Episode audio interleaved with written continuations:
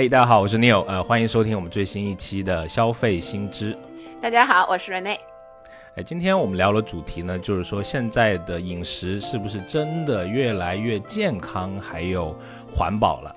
因为因为我是一个 可怜的减肥人群嘛，就是我会呃。那个会看呃食物的这个热量表啊，也是最近学会的这个新技能。那前两天我去那个超市买东西的时候，啊，就想买一个薯片啊，就会发现，哎，它这个配料表里面啊写的不是传统的，就是按什么每份是一百克，特别鸡贼，只写了二十五克啊。这个你会在这个感官上就会觉得这个，哎呀，热量还挺小的。嗯，感感觉吃几片好像也没有这个多少的呃什么这个对你体重上面的增加呗。所以这个薯片本身不是一个二十五克包装的，对吗？肯定不是啊，超大一包，因为是在 是在山姆店买的。不是，我再回忆一下，你开头的第一句是什么？你是一个什么什么的人群啊？减肥人群。所以你去买了什么？啊薯片吗？不是，我有听错吗？这这个这个是什么？就是呃，有时候你还是要让自己开心一下，对不对？不开心了五天的减肥，得要在周末的时候稍微有一点放纵，你要有两天的开心。我觉得这好像还是一个蛮普遍的一个呃矛盾的。矛盾又有机的这个饮食健康观吧，非常年轻年轻人的典型性的健康观。你这个是是是，毕竟毕竟比你啊那个稍微啊 年年轻热血一点。因为我为什么说这个非常典型的年轻人？因为你会去看营养配料表，你知道很多人他是不看，所以你从来不看。啊，我不吃，不太吃薯片。这句话说的有点心虚。OK，有有有时候会，有时候会。你是奶茶人群，嗯，是，嗯，一点点吧，一点点是是那个牌子，不是说只喝一点点。好，好，待待会儿再来揭露你的奶茶行径。好，是你说什么？所以就是买了那个薯片之后，呃，再看到你那个，因为你后来发现是二十二十五克来标的嘛，所以那它那个热量看起来在单位上会比较小，但实际上呃也还好了，但会它会影响你之后购买的时候的再一次看到它的时候心情吗？嗯。不一定，对你这样突然问我的话，但是因为我们九九乘法表学的好嘛，你会快速的计算 啊，都乘一个四就就行了嘛。或者是说你得乘一下你的出场，就是通过上面标的那个卡路里，会迅速的那个替换到你一天，比如说要跑多少，或者是运动多少才能消耗掉那些。大概。会大概，但其实有时候也是也是一个那个一厢情愿的这个事情。真正吃起来的时候，其实很难控制的，因为真的还挺好吃的啊。对，优秀的优秀的减肥人群的基本技能，你已经被背背好了。可能就是作为 把减肥作为一个比较长期的目标的人群，我觉得基本的技能可以可以。是，还还有除了这个热量以外，就是大家对健康也是很关切的，对吧？因为自从我认识了 Rene 姐之后，她把万恶的喝奶茶的这种这种行径，就就是啊，我被强迫着去 去喝。然后呃，我会比如说一些呃，类似像七分甜，我还蛮喜欢这个这个这个品牌的，因为可能他写的七分甜吧，啊，你会觉得健康一点。但不知道七分甜就健康了，这种总比总比总比十分甜健康一些吧？就是他会他会标出，比如说因为。它主打的一些产品是做芒果的嘛，对吧？他会说啊，我们这个这这个阶段的呃饮料是用什么什么什么啊哪个月的哪个地区的这种芒果的信息，包括对吧？包括你看那个呃。呃，那个 Rene 姐很喜欢喝的喜茶，对吧？那个啊，贵贵一点的。把前面的定语去掉吧，就直接说喜茶，好不好？那个，好好喜茶，没有，我很喜欢喝的喜茶。很很会误会这个。哎呀，我们这种破节目，别人不会投钱给我们的。哎，不要说太早，哎，好那个，所以他会，他也会写，对吗？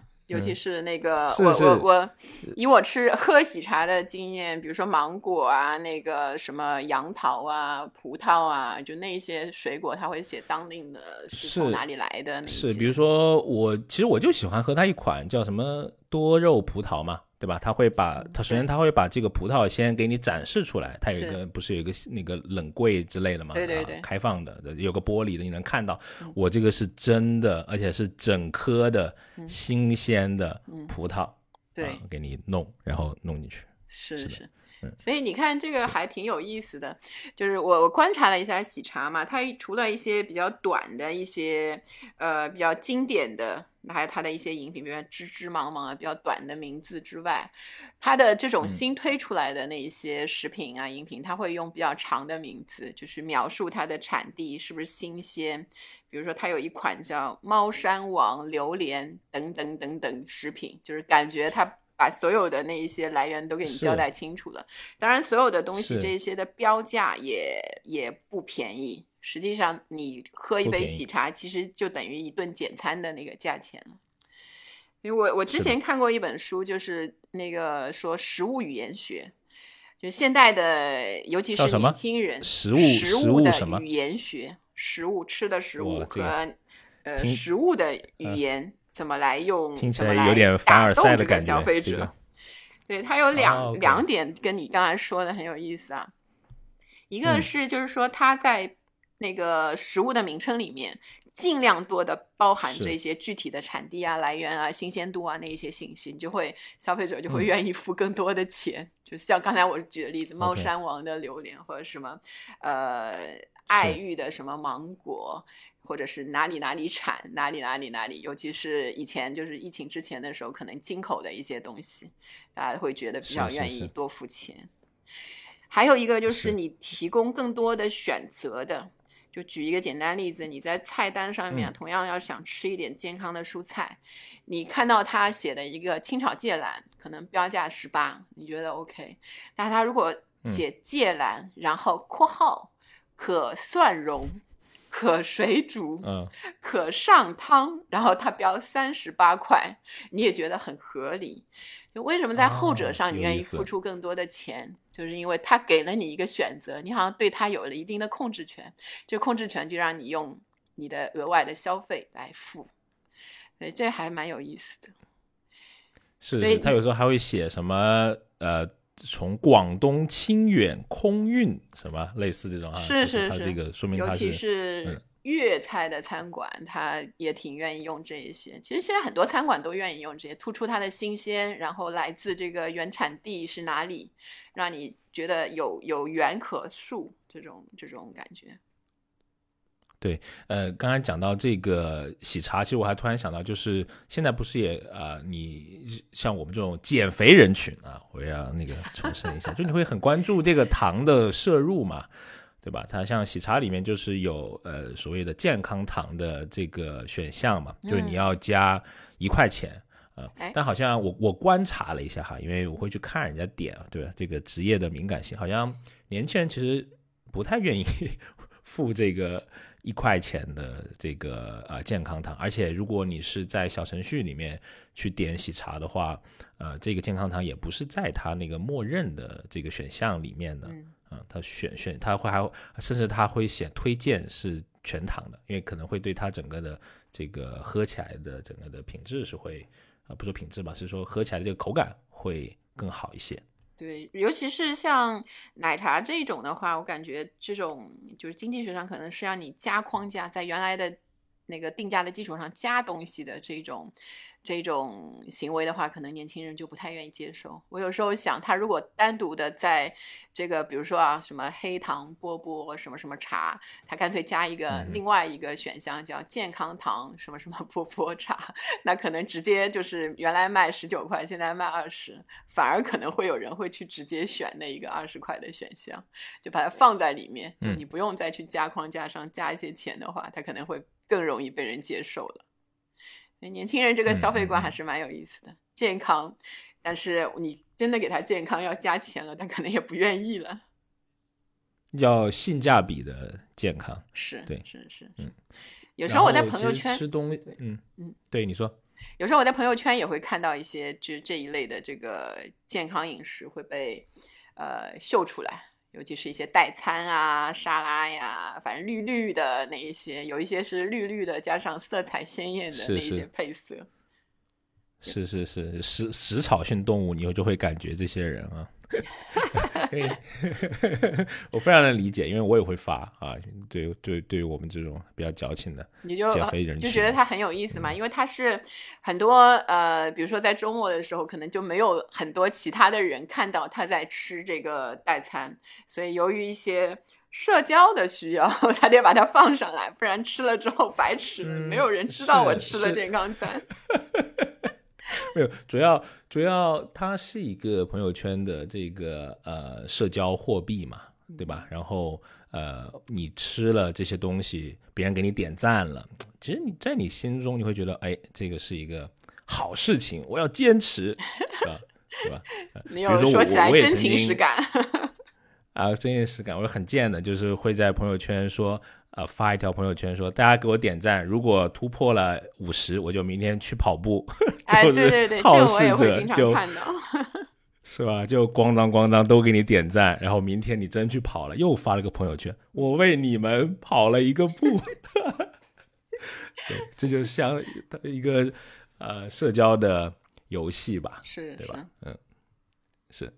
其实外卖，比如说现在很多的年轻人是点外卖的，对吧？他也有很多的这种呃健康的要求吧，对吧？你有看到？我有看过一个呃最近的一个报告，就是网易数独和饿了么他们出的一个报告，就是点点饮料的时候，呃，我承认我自己本身也非常的喜欢喝奶茶，所以呢，我在点奶茶的时候，我会标记，如果是外卖的话，我标记那个无糖，是，对吧？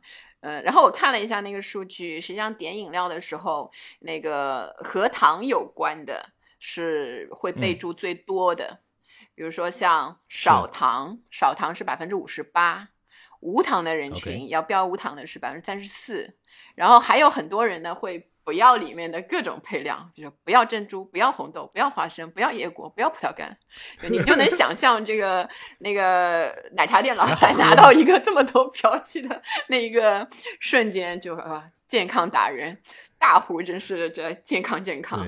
就说你 有时候我我会想到那个呃，就是麦兜，我不知道你还记得吗？以前麦兜去买什么什么呃。没有，没有什么云图，没有出面，没有，对对对，没有什么什么那那一个，还挺挺好玩的。是，所以你看，所以其实，嗯，如如果如果后面你要弄成不要珍珠，反而加钱，可能他就不愿意干干这个事情了，因为因为他会打乱你的工作流程嘛，对吧？因为你加珍珠是一个你必须的工作流程，那你当你打乱的时候，其实一定程度上是其实是增加了你的一些人工成本的，可能你还会你还会搞错。那一搞错了，又有投诉啊，乱七八糟的这种呃事情，就很有可能。接着说，刚才你想说什么？回到我之前的那个说法，就是你得为这个你的自由度而付出一些额外的那个费用，然后才能保证那个。然后说回那个健康的那一块，所以这些呃奶茶方面呢，你就很有意思，就是他虽然去。呃，点了奶茶，这个奶茶就是公认的不是那么健康的那个饮品。当然，我我本人也是啊。我目前虽然还没有加入这个 New 的这个减重人群、减肥人群，但我也开始不是因为你你身材很好，你不需要啊。没有没有没有，不要随便拍马屁啊！评论那个，哇，评论也是冒犯了。OK 啊，没有没有那个。但是就是年纪大了，你毕竟就是对这种摄入啊，这种不太健康的摄入会非常的敏感，自然的就是。我现在把我自己一个月喝奶茶的分量先知道，比如说每个月两次，你有两次的 quota 去喝去点这个奶茶，但每次呢必须就是点无糖的。然后其他的可能就是，实际上你也知道，它就算点点无糖的，之前有报告研究说，就是它本身那些配料里面实际上都是有糖的，但还是管不住自己。就是说，你想追求健康的，当然也知道最好的方式就是不喝，但怎么可能呢？对吧？是，是因为，因为其实我我自己就做过实验，你知道吧？真人实验，就我很爱干这种事情。就是我去我去帮同事点七分甜、五分甜、三分甜，后面我发现他加的那个那个勺，那个特别加的那个糖的那个勺数，我感觉没有什么区别的。对，有可能他他只是他只是一个标记，因为就像我刚刚说，他打乱了你的一个工作的流程，其实是在增加他的。对啊，它是在增加你的人工的成本的，对吧？是，嗯，是。然后呃，这种嗯，比如说你刚刚说到的外卖的这种的健康程度啊，不要什么糖啊，其实我觉得呃，我们附近吃到一份不错的外卖健康餐，其实挺难的。我觉得这个可能在居民区的附近不是一个特别好的生意，因为我们小区我眼睁睁看着就周边就陆续的。倒闭了两三家，首先检讨一下，就是你自己有没有去帮衬过人家的生意？有有帮衬，确实不好吃嘛，肯定是一个。就是你说到了一个点，就是健康餐真的味道上面，它因为嗯少盐少油 少糖之后，跟现在年轻人的口味就是其实落差还是挺大的。因为年轻人当中，你非常明显的最流行的就是火锅。然后辣味的食物是啊，这两样没有搭到边儿的话，实际上要火是比较难的。对对对，就比比如你说，啊，你看去年的这个中国餐饮的这个叫什么品牌力的百强榜嘛，排前五的健做健康的其实没有几个，比如说海底捞、喜茶，还有什么振兴鸡排、呃西贝。对吧？还有最近很火的这个新鲜城市很火的这个蜜雪冰城，哇，都是在做。看到了两个我熟悉的奶茶的名字。所以说你是不是所有奶茶你你你都你都喝过了啊？哎呀，市面上 这句话你问对人了啊！因为我之前真的还特地的去查了一下，就是二零二零年啊，就是现在不知道有没有更新，因为二一年了嘛。呃，中国的奶茶的就十大的这个排行榜。就真的我都已经喝过了，然后最新的喝的一个就是蜜雪冰城，因为蜜雪冰城好像是呃从比较呃二三线的城市，然后往往那个大城市它这样的一个发展，所以我喝的比较晚一些，但其他的都已经就是完成了蜜雪冰城之后已经大满贯了。全部都喝过了，的确还是生意都还不错。奶 茶也可以集邮，我的妈呀！你们这些喝奶茶的，你有兴趣吗？就是之后可以再 再引荐给你几个，还不错。主主要奶茶就你喝的时候很快乐，但是其实，嗯，如果你有看过热量啊什么，你会有有一点点负罪感吧。我觉得，呃，是是是，其实我我我一直有一个问题啊，就是也问一下你有，就是像这种奶茶店越开越多，越开越多，就是他们都是直营的吗？还是说他们其实就是我是关心那个味道会不会一样啊？就是你在这家上海喝的跟杭州喝的就一定会保证一样吗？就这样？啊，据我所知，就比如说像在喜茶，喜茶是没有加盟店的。都是只有直营店，哦。那像蜜雪冰城是有加盟的，对，看每个不同的这种啊，大家的经营的方式吧，对，像蜜雪冰城就会是主推是有加盟，因为蜜雪冰城已经几万家店了，在弄这个这个事情，而且对，而且它的营销相对来说，我个人觉得是做的还挺厉害的啊，就是。啊，他开业的时候就会张灯结彩，是然后啊，还会比如说还有什么买一送一的类似的这种呃营销的这种呃策略，对。所以像蜜雪冰城这一类的店真的是越开越多，就是它有一种那个，就到了这个地方就要把一个一个寨安下来，要把这个地方的那个。奶茶奶茶的人群全部都归入自己麾下的这种感觉，所以还蛮有意思的。这个有，因为我也在附近有了之后，我也点过了几次这个外卖，那个蜜雪冰城，感觉也还 OK。虽然它比较便宜，所以实际上像呃这一类东西的这个外卖的话，我我我我有时候就在想，就是。呃，实际上我也看过网上有很多就推荐你自制奶茶，相对会健康一点，相对会健康一点。是，但好像从来就没有想过去试啊。就是虽然我也哦，我们家真的是做过啊，自制奶茶，我老婆就做过。嗯。啊，感觉但是其实有有点麻烦，就是你还是做完了以后发个朋友圈，嗯，就终结了他的使 使命。嗯，对，因为搞起来你又要搞珍珠啊，又要搞一堆东西，你的就是你要你又不可能只做一杯嘛，对吧？你还是得做一大锅，这这这这怎么喝啊，对吧？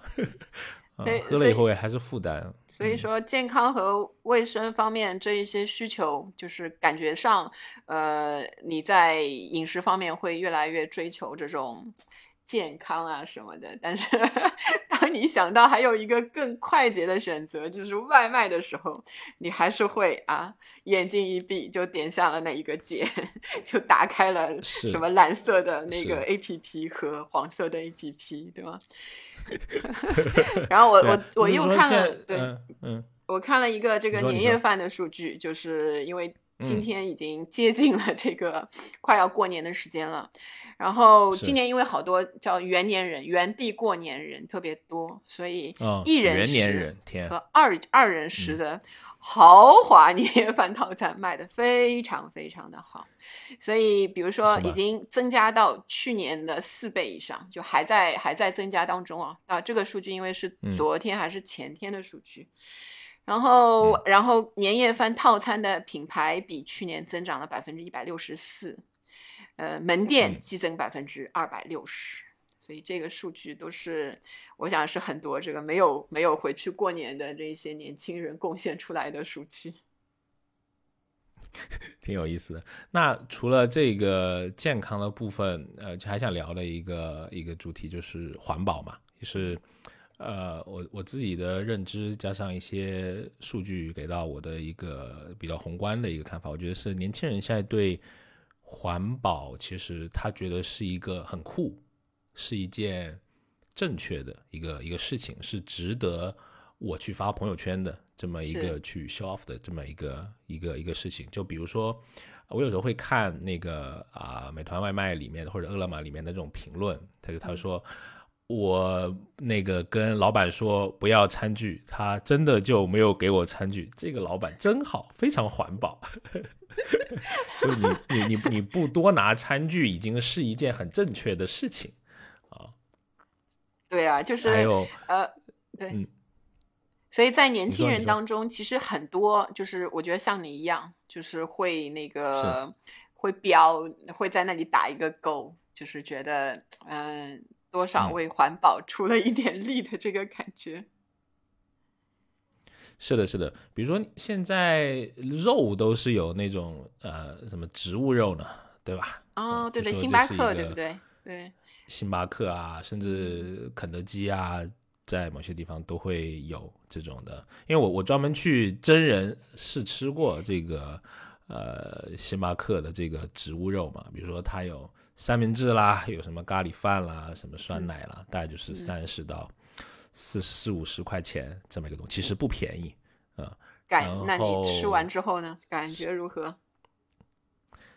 味道还可以，但是跟真正的肉的这个滋味比起来，我觉得还是差点意思的啊。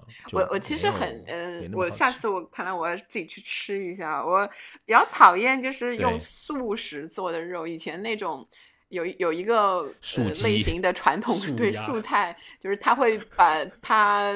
原来豆制品那一类的东西做的重油、重重酱那种感觉，所以感觉是骗你是肉的那一种感觉，就是对对对，还要做成动物的形状，对吧？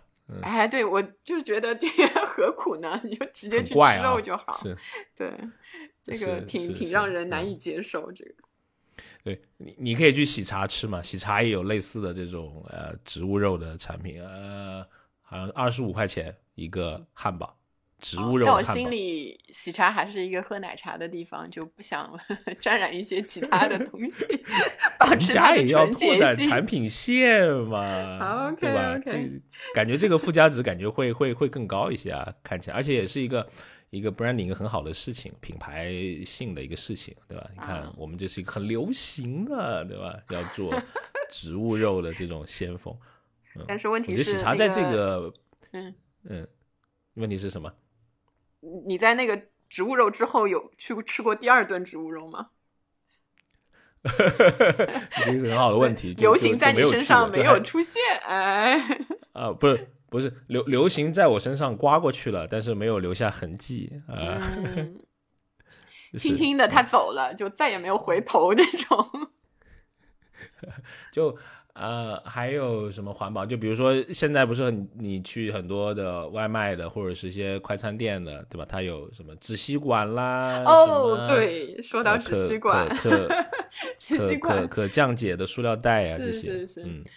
纸吸管，管，你有什么要分享的？对我正好那个，因为之前我还一直看网上的吐槽，没有真情实感，我只是非常虚伪的说，哎，真的纸吸管挺难用的。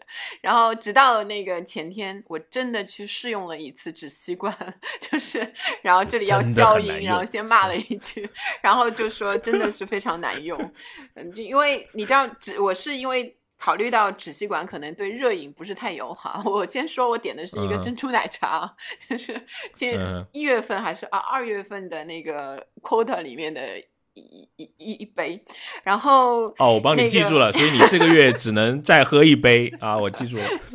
好好好，那个重点不在这里，那个重点在于这个纸吸管，对吧？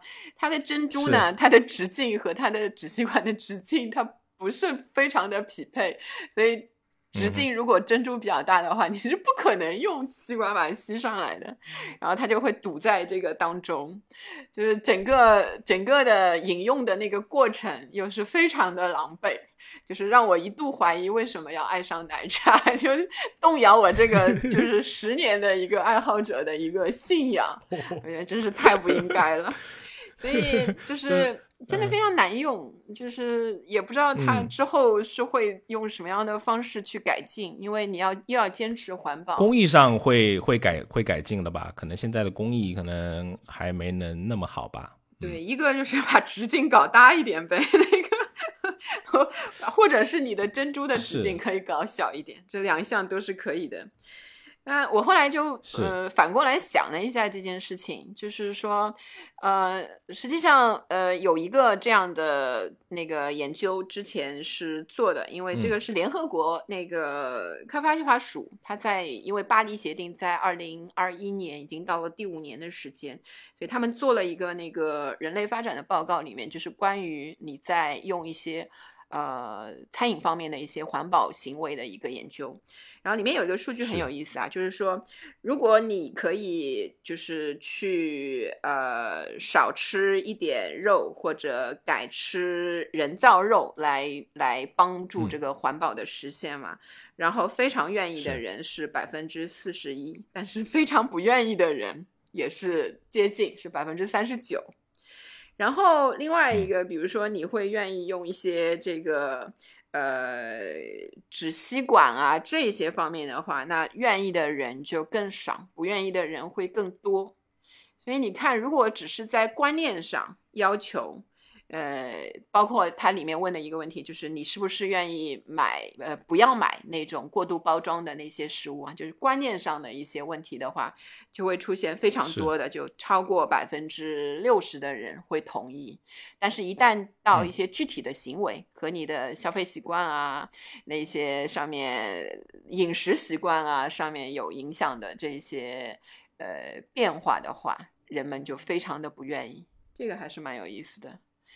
就是你可以让我表示我支持环保，但你要我 用纸吸管，就是成万万不能，就是这种一 感觉。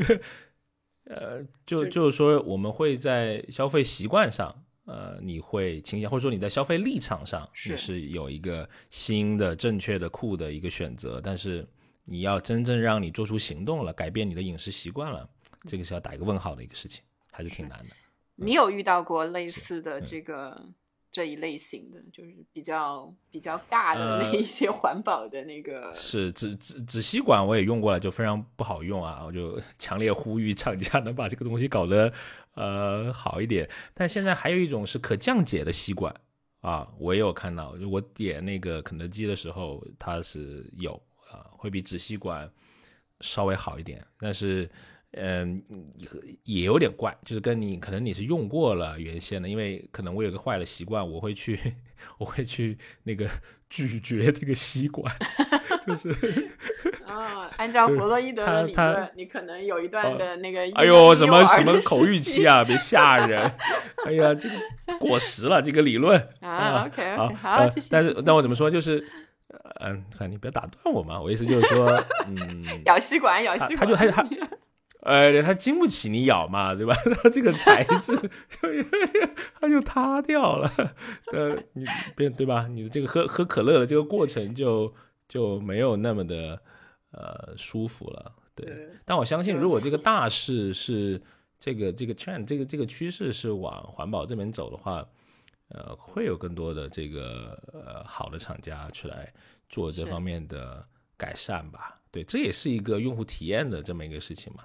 对吧？从啊，比如说我看到现在那个是从消费者上，他会，比如说，呃，我吃那个那个冰激凌，它有时候也是现在也是那个纸的那个勺子嘛，我觉得那个勺子就还就还挺好的，好像没有。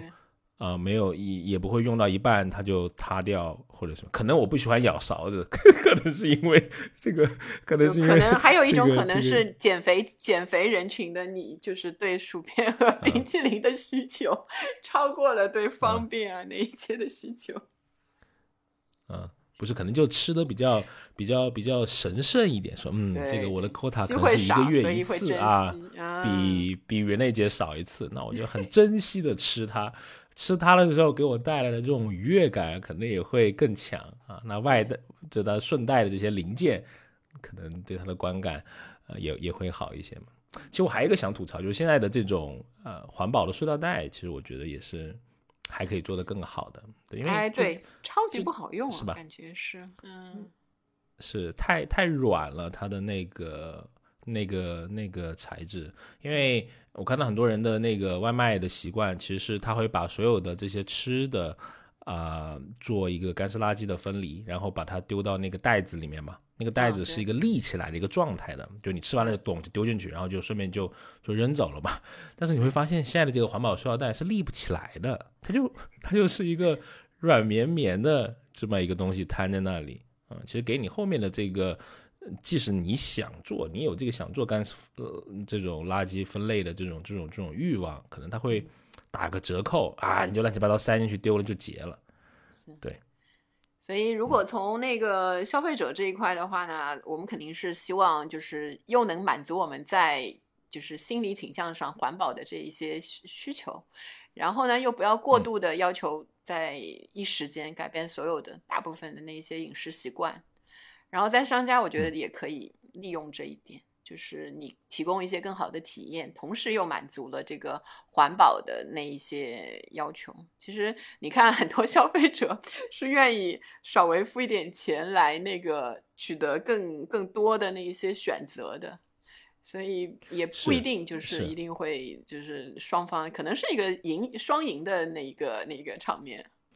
是是是，可可能是这些吐槽是因为它破坏了一些你原先的你觉得舒适的这个呃饮食习惯嘛？你觉得呢？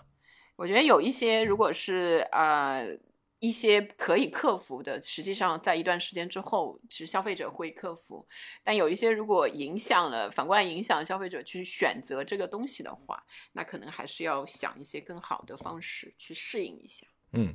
好，那我们今天就就差不多聊这么这么多哈，就是这个是打工人的摸鱼的最后一天啊，我们还在这里。小年夜就是上我们这边所说的小年，不是小年，就是对，哦，是吗？北方的小年好像已经过去了，二十几号的时候。对对对，腊月二十九还在坚持在工作一线的我们，呃，这个团队，另外一些没有人听的节目。流下了心酸的眼泪。不要这样，不要这样，你这个没，我们要把这个定调在定调在高昂、奋进、充满希望的这样的一个结束。我的妈呀！下一个我们就是牛年大吉再来录的那那一天了哈。是是是。好，那我们就先这样。如果你想知道更多关于消费者相关的消费的新知，一些新的一些趋势，欢迎订阅。我们的节目。那我们就下期再见拜拜。好拜拜。